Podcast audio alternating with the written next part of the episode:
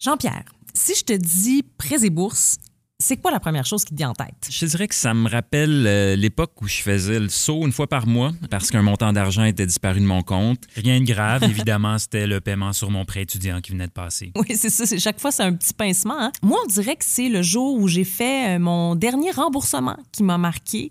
Euh, ça commence à faire quand même quelques années déjà, mais je me souviens avec assez de précision du moment où j'ai consulté mon relevé et que j'ai vu zéro.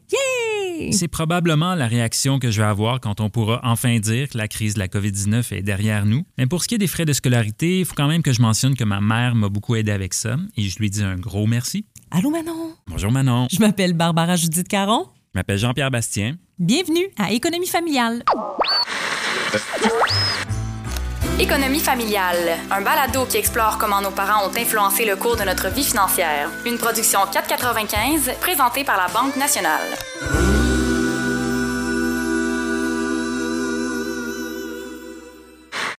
Étudier, c'est pas donné. Et c'est pas tous les parents qui paient les études de leurs enfants ou même qui ont les moyens d'envoyer leurs enfants à l'université.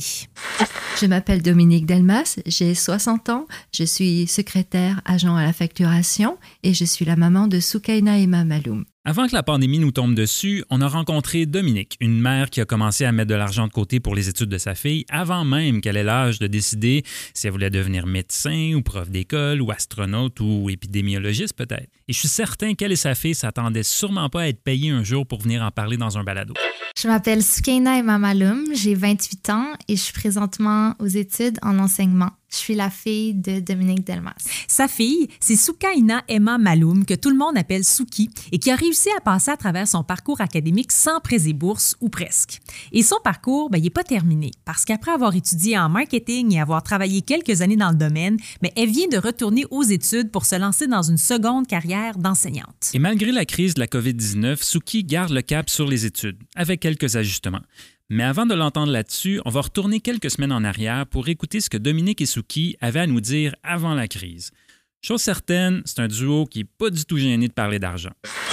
C'est pas du tout tabou entre nous. On parle de nos petites difficultés financières de temps en temps ou, euh, tu sais, je veux dire, on sait le salaire que chacune fait. Euh, C'est pas, il y a pas comme de gêne à ce niveau-là entre nous. Quand les enfants sont jeunes, moi je trouve que c'est pas nécessaire de leur faire porter le poids de, de chaque euh, limite pécuniaire que l'on peut avoir, quoi, lorsqu'elles ne sont pas majeures, il me semble. Mais bon, c'est sûr apprendre la valeur de l'argent, mais je pense que on, on se souvient bien de certains vendredis, les vendredis où c'était la soirée euh, fille, où on partait faire une virée en ville pour s'acheter de nouvelles fringues. C'était sympa. ça. Oui, full. Dominique nous l'a dit pendant la conversation, c'était pas la hauteur de la dépense qui était importante dans ces soirées-là. Ce qui était central, c'était vraiment la notion de petit plaisir et de moments partagés. Puis on voit que ça a vraiment laissé de bons souvenirs. Ouais, non, ça s'entend, hein? Dominique, elle, elle préférait plutôt mettre son argent de côté pour les études de sa fille. C'était vraiment une priorité dans son budget. Dès sa séparation, c'était comme devenu une mission, faire en sorte que Suki ait de quoi financer ses études. Ben, j'ai pris un REER pour ma fille. Euh, non, pas un REER. Un REER pour moi, évidemment, quand même, parce que si on veut prendre soin des autres, il faut d'abord prendre soin de soi. Mais j'ai pris un plan d'études pour Suki. Petite parenthèse, ce que Dominique cherche comme abréviation, c'est le REEE, le régime enregistré d'épargne-études. C'est un programme qui permet à un parent, mais ça peut aussi être un grand-parent, une marraine, un oncle, d'économiser pour les études postsecondaires d'un enfant. L'épargne va être à l'abri de l'impôt et s'ajoute à ça différentes subventions gouvernementales, ce qui en fait un programme particulièrement intéressant. Les études sont importantes pour moi. C'est pas euh, c'est pas la clé d'or pour réussir nécessairement sa vie, son bonheur ou une carrière, mais disons la plupart à 99% virgule 99 ça passe par un bon bagage d'études malgré tout. Donc, je voulais qu'elle ait cette opportunité. Je savais que j'aurais pas euh, le moment voulu, sûrement pas les, les moyens de, de payer à chaque, chaque session. Et puis, euh, j'ai toujours été, euh, disons, contre le fait que l'enfant, euh, l'étudiant doive payer à 100% ses études, soit s'endetter ou soit travailler plus de 25 heures. Puis Suki, est-ce que, t'as- est-ce que tu te souviens vers quel âge tu as appris qu'il y avait de l'argent dans un compte pour toi, pour tes études? Euh, je pense que c'était au moment de l'utiliser, donc euh, probablement. Oh non, c'est bien plutôt que ça. Ah ouais? Oh oui, je te l'ai souvent dit, Suki, que tu pouvais étudier, qu'il y aurait de l'argent pour toi, pour poursuivre tes études. Peut-être pas toute la somme que tu voulais ou dont tu aurais besoin, mais oui, Ah oui, parce que je trouvais que c'était important que tu le saches, que ce soit un, un effet motivateur. Donc, c'était plus au secondaire? Je sais pas exactement, peut-être même plus tôt. Ça n'a pas été un motivateur, puis ça n'a pas guidé le choix de, de- d'études, comme entre médecine ou, euh, je sais pas, littérature. Mais c'est sûr que, comme tu dis, c'était vraiment un, un poids qui, qui m'était carrément enlevé de sur mes épaules. Puis ça me permettait de, c'est ça, poursuivre mes études sans avoir à m'en soucier. Puis euh, savoir que j'avais quand même, parce que justement, c'est, elle en mettait depuis que j'avais trois ans, donc j'avais quand même les moyens de, faire, de me rendre, tu sais, passer la maîtrise. euh, tu sais, donc c'était vraiment rassurant de savoir que, tu sais, tout ça allait pouvoir être payé par mes E REE. Il a fallu que tu en prennes quand même lorsque tu es parti pour San Sébastien en Espagne. Ouais, c'est ça. J'ai emprunté, mais vraiment pas beaucoup. J'ai fait, j'ai fait une demande de prêt et bourse quand j'étais à l'université. Puis euh, c'était un peu pour financer mon échange étudiant, parce que je suis partie en Espagne euh, étudier. Est-ce que c'est arrivé que des fois la situation faisait que ouh, on est un petit peu plus serré, puis c'était plus difficile d'en mettre de côté? Non. Jamais? Non. Chaque mois, c'était. Ouais, un prélèvement automatique que j'avais fait. Je sais pas si tu te rappelles, dans le premier épisode avec Justine et Nicolas, on a évoqué les différentes écoles de pensée en matière d'argent de poche. hein. Il, y a, il y a plusieurs cas de figure, mais c'est un peu la même chose quand on parle de travail pendant les études. Ouais, parfois, euh, on n'a tout simplement pas le choix. hein. Il faut travailler pour payer nos études. D'autres fois, ben, aller chercher un salaire avec un emploi étudiant, c'est un peu vu comme une contribution à l'effort familial euh, ou une façon de s'initier au monde du travail, ou les deux. Puis parfois aussi, les parents qui peuvent se le permettre préfèrent s'occuper de la facture en entier pour que leurs enfants étudient à temps plein. Mais pour Suki, c'est vraiment une façon de mettre un pied dans l'indépendance financière que d'avoir justement un travail étudiant. Ben, j'ai travaillé euh, pas mal toutes mes années universitaires, euh, des petits jobs étudiants, euh, puis euh, genre caissière au métro, puis après ça aux gens coutus, cosméticienne, euh, puis après ça j'ai trouvé un job un peu mieux que dans une galerie d'art contemporain où euh, j'étais en charge des communications, donc ça m'occupait un peu mieux. Euh, mais oui, ça a toujours été super important pour moi, non seulement pour avoir de l'argent, euh, pour mes sorties, puis mes, tu sais, m'habiller, me divertir, etc. Puis avoir cette indépendance-là, de pas demander de l'argent, euh, tu sais, dans ma vingt- début vingtaine, je voulais pas demander de l'argent à ma mère pour aller au cinéma. là. Je voulais être capable de me payer mon- mes sorties, puis pas utiliser l'argent de mon RE non plus pour ça. Donc, c'était juste logique pour moi de travailler, puis en même temps, je trouve que c'est bien de travailler quand tu es aux études. Ça t'amène une certaine discipline. Tu as moins de temps dans ta semaine. Donc, tu gères mieux ton horaire. Euh, c'est sûr que je, je veux pas que ce soit trop d'heures parce qu'au bout d'un certain nombre d'heures dans ta semaine, ben là, tu es juste plus productif à l'école. Mais c'est très formateur de travailler. Je pense que ton, ton expérience la plus formatrice a probablement été celle que tu as faite à la fin de ton année à Biomed lorsque tu as travaillé dans un centre pour personnes âgées comme euh, préposé euh, aux bénéficiaires. Ça, ça a été extrêmement formateur. Et puis tu étais très jeune à l'époque. Ouais, en fait, c'était après le cégep.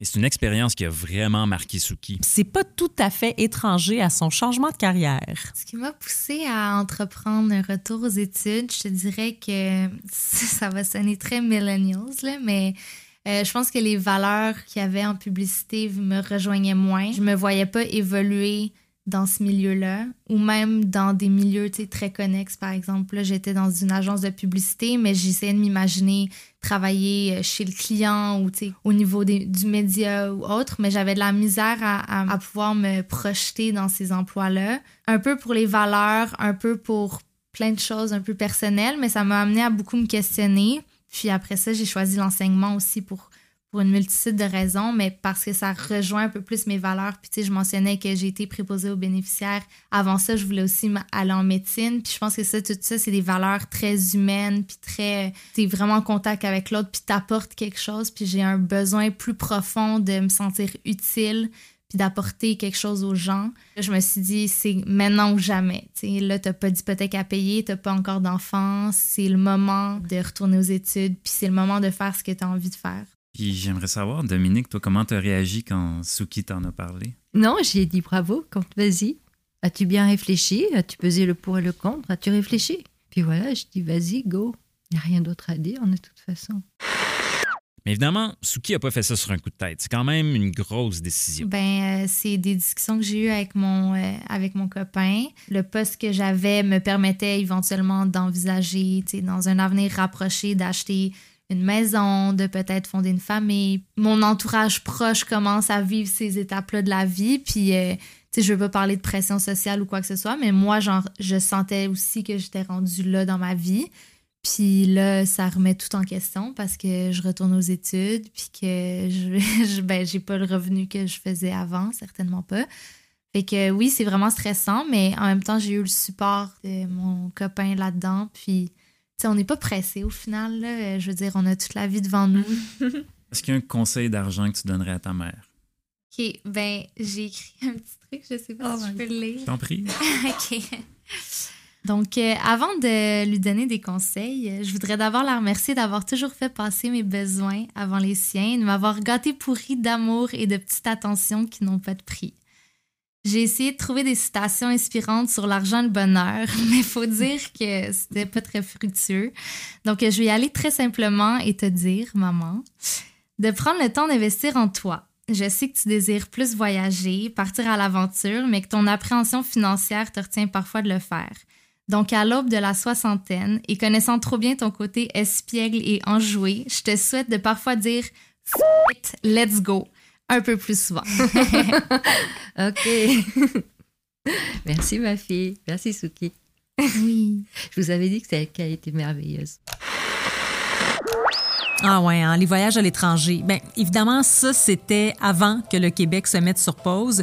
Mais Suki est encore merveilleuse. On lui a reparlé pour voir comment ça va, puis qu'est-ce qui a changé pour elle. Puis une chose qu'elle disait avant la pandémie, c'est que l'argent de son REE e lui a surtout permis de faire les choix qui lui convenaient. je pense qu'on peut aussi affirmer que si le REE e n'avait pas existé, ben les choses seraient probablement beaucoup plus complexes pour elle en ce moment. Bonjour Suki. Salut Jean-Pierre. Comment ça va? Ben écoute, euh, moi ça se passe bien. Je profite euh, quand même de la canicule, euh, des beaux jours on s'adapte à tout ce qui se passe en ce moment avec la pandémie. Tu vois, moi, mes cours sont, euh, sont à distance justement, puis euh, je ne sais pas trop quand est-ce que je vais retourner physiquement en classe, mais, euh, mais ça se passe bien. Justement, revenons un petit peu en arrière.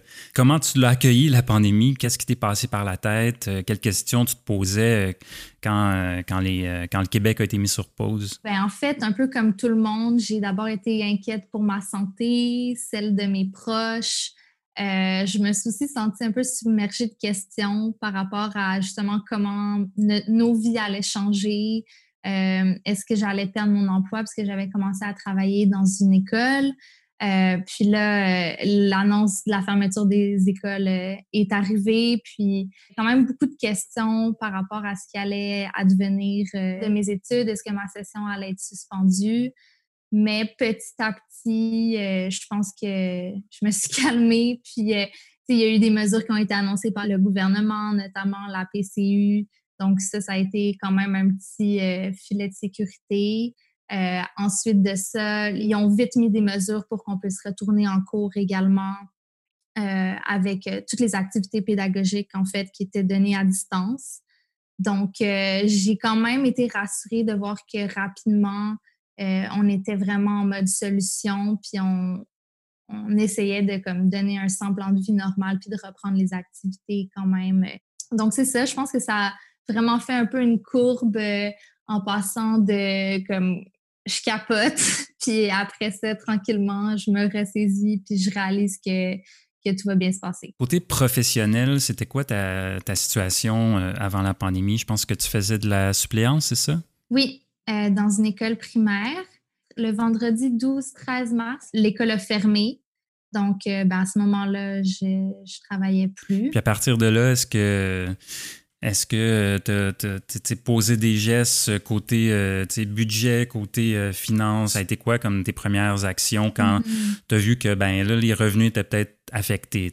J'ai regardé dans mon REE, e, il me restait encore un petit peu d'argent bon, vraiment rien de sérieux, mais, mais euh, je me dis que ça, c'est peut-être un, petit peu d'argent que je pourrais retirer qui va me payer comme un cours d'université.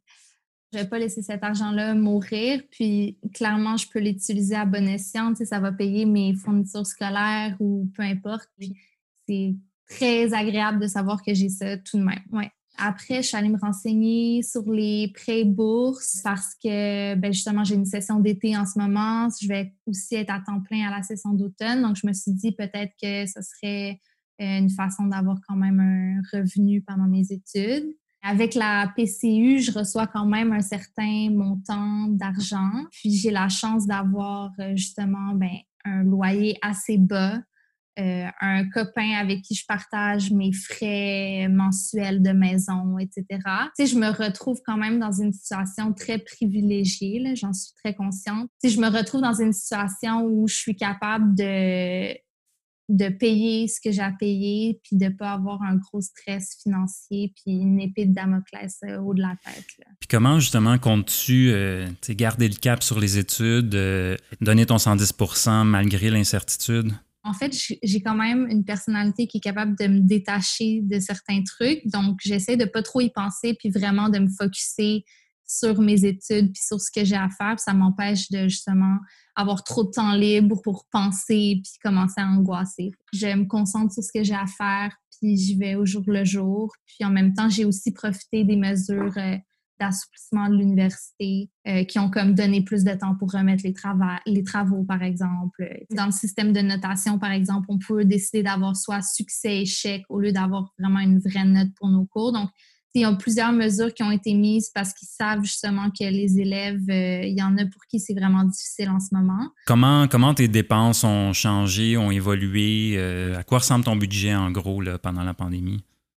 Ben, c'est drôle parce que je me suis jamais sentie aussi riche en étant aussi pauvre. C'est cette pause obligée un peu pour tout le monde, finalement, où les commerces sont fermés, les restaurants sont fermés, les bars sont fermés. On a beaucoup coupé sur des dépenses euh, d'activités culturelles ou des dépenses euh, en restaurant, etc. Donc, on a quand même pu, tous les deux de notre côté, mon copain et moi, économiser de l'argent puis rembourser à la limite nos cartes de crédit. Donc, on est devenu vraiment plus raisonnable. Quand je vois ce qui se passe en ce moment, ça me donne pas le goût d'acheter euh, des, vêtements en ligne des biens qui ne sont pas nécessairement nécessaires, ça me rend un peu plus sensible aux achats que je fais. Mes achats sont plus raisonnés, sont plus limités à l'essentiel, puis sont plus au niveau local. J'imagine aussi, en période d'incertitude, on veut vraiment que notre argent aille à la bonne place, puis que ce soit utile, que ce soit pas de l'argent gaspillé. Exactement sinon, au niveau des dépenses, on est vraiment très. Euh, on fait attention à notre argent justement parce qu'on ne veut pas la, gaspiller puis sans savoir ce que les prochains mois puis l'avenir nous réserve. Est-ce que tu crois que tu vas garder ces habitudes-là une fois que ça va être plus facile de, sortir dépenser? Je pense pas. non, mais franchement, moi, j'ai quand même été tout le temps raisonnable. Mais par exemple, mon copain, j'ai de la misère à croire qu'une fois que la pandémie sera derrière nous, il va garder cette même rigueur euh, financière. Je dis pas qu'on va rester aussi économe, mais je pense que quand même, c'est certaines bonnes habitudes, je l'espère, vont rester. Côté euh, paiement des frais de scolarité, on en a parlé un peu. Dans, ton plan idéal, ça serait quoi euh, ton plan de, paiement de frais de scolarité? Ben, en fait, pour le moment, j'ai assez d'argent pour les payer, mais euh, arrivé à l'automne, étant donné que j'aurais probablement pas beaucoup travaillé cet été, puis que j'aurais seulement eu l'argent du gouvernement, je compte probablement demander des prêts et bourses. Est-ce que tu te sentais bien préparé pour affronter ce genre de situation? Assez, oui. Assez parce que depuis ma, le début de ma vingtaine, j'ai tout le temps quand même été euh, économe. Je pense que ça, ça me sert maintenant. même si je ne l'utilise pas, l'argent qui est dans mes CELI, dans mes REER, je sais qu'elle est là si j'en ai besoin. Puis j'ai jamais été non plus du genre à maximiser ma carte de crédit, ou euh, à faire des dépenses que je sais qui vont mettre un peu le couteau sous la gorge. Donc, en ce moment, je me retrouve dans une situation où j'ai pas de dette. Je vois euh, l'avenir assez euh, relax et zen. Puis en terminant, j'ai le goût de te demander comment va Dominique? elle va super bien, mais en fait, elle a repris le travail cette semaine elle n'était pas très contente de retourner travailler. Là. Elle était quand même bien. la santé va bien, puis euh, la santé de son entourage, de son copain, euh, de notre famille. Tout le monde va bien, fait qu'on est très chanceux. Donc, euh, voilà, elle va très bien. Ah, très bien. En tout cas, je te souhaite un bel été. J'espère que ça va bien se passer pour toi. Puis un bon retour aux études en septembre, à distance, bien sûr. Merci. À bientôt. Bye. Bye bye. C'est fou de voir à quel point les économies de Dominique ont fait du chemin. Elle a commencé tellement tôt que ça a permis de financer non seulement des études postsecondaires, mais aussi un retour aux études. Il en reste encore même un peu pour donner un coup de pouce à Suki en ce moment, mais ce que je retiens surtout, et Nicolas nous en avait parlé dans l'épisode précédent, c'est la volonté de mettre son argent à la bonne place en temps d'incertitude. Pas le temps de gaspiller. En tout cas, on souhaite à Suki de garder son équilibre, même si en ce moment, ben, c'est un peu compliqué et aussi de trouver son équilibre professionnel dans sa nouvelle carrière.